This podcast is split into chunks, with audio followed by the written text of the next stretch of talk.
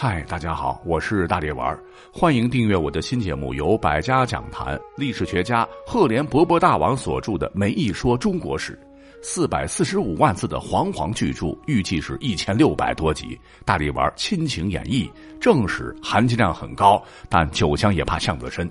想听的朋友欢迎点击订阅收听。在节目介绍当中有一个点我点我点我快点我，一点就能进入哦。好，正式开讲。古代皇帝们那都非常迷信，讲究什么受命于天、君权神授，所以年号一般呢都是由这些个天子们发起的一种王朝纪年的名号，也可以当做表示年份的一种时代标志。纪元也可以叫做建元，就是记录年度的开始。按照历史的惯例，新君登基或者统治期间遇到了所谓的祥瑞、灾异或政局变化等情况，都要重新启用新的年号，以表明他们的治国理念，辞旧迎新，希望国泰民安、江山永固。据统计，咱们中国历史上出现过的年号一共有八百多个，一直延续到清末宣统为止。呃，当然。也有听友认为袁世凯的红线应该才算是最后一个年号，这就仁者见仁了。好，那既然讲到这个问题，那各位有没有想过，历史上第一个年号到底出现在哪个朝代呀？出现在哪个皇帝身上啊？其实啊，经过考证，我们国家历史上第一个年号出现在公元前一百四十年。那这是个什么时期呢？乃是刘彻哈驾驭西汉之时。而这第一个年号就叫做建元，建设的建哈，元宝的元，元始也。千古一帝刘彻就很明白的告诉大家，从我这开始乃建立年号第一年啊，故而称之为建元嘛。后人又根据史书上的记载，称武帝第一年为建元元年。这个年号从公元前一百四十年到公元前一百三十五年，一共用了六年。是等到第六年，汉武帝就把年号改了，改为元光。啊，因为公元前一百三十五年八月份，也就是建元六年的八月，据记载说有星背于东方长敬天，就是说当时帝国的天空中啊，出现的一颗划破夜空、贼亮贼亮的大彗星，举国认为这可能是老天爷降下什么旨意，于是为了纪念星光啊，改年号为元光。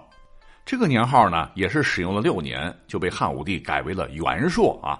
相传呢，是因汉武帝三元第六年的初冬至，朔旦与冬至重逢于同一天内，还巧合的回归了同一时刻。那武帝为了纪念这一天，以是祥瑞，以元朔作为第三个年号。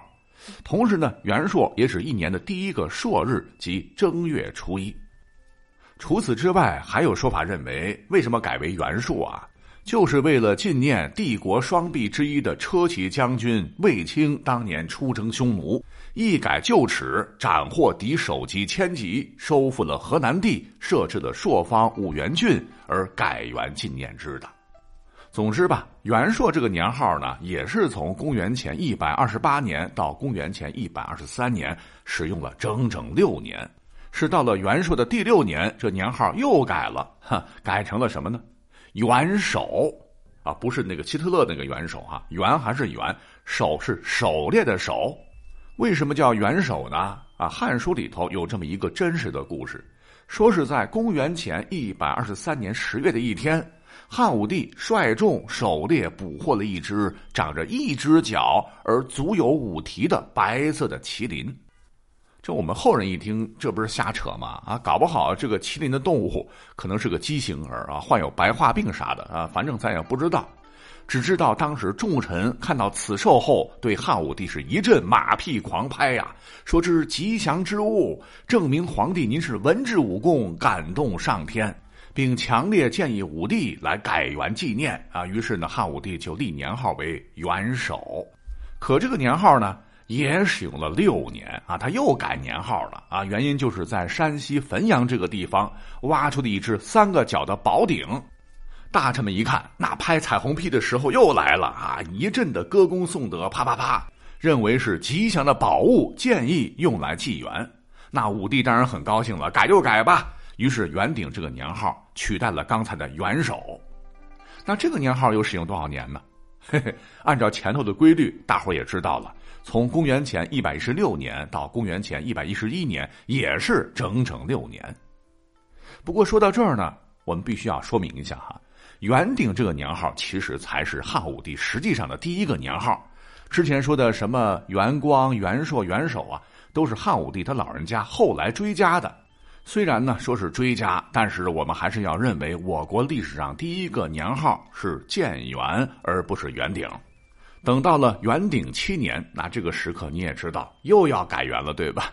是公元前一百一十年的四月，汉武帝老人家是封禅泰山，一览众山小，就觉得内强皇权，外服次夷，那自个真是牛叉的不要不要。怎么纪念一下呢？干脆改年号吧。把元鼎改为了元丰，以纪念彪炳千秋的封禅大典。这个年号从公元前一百一十年到公元前一百零五年使用，也是使用了六年。不知道为什么汉武帝非要跟六过不去，还特别钟情于元。在后头，汉武帝更是一发不可收拾，一口气又把年号改成了太初、天汉、太始、征和和后元。最后一个后元。是因为他老人家在征和五年（公元前八十八年二月）巡游西北边疆，看到不少仙鹤围着他是翩翩起舞，觉得乃是祥瑞，于是改元后元，意为再度开始纪元。而这一年，垂暮的刘彻亲自下诏逼死了钩弋夫人，因为他想立和他所生的少子刘弗陵为太子，担心太后专权重蹈吕后覆辙。这个年号是自公元前八十八年正月到公元前八十七年十二月期间所使用的，再后来，哎就没有后来了，因为改年号像开了挂的刘彻终于是挂了哈。那讲到这儿，我们才算是把第一个年号是怎么来的简单讲清楚了。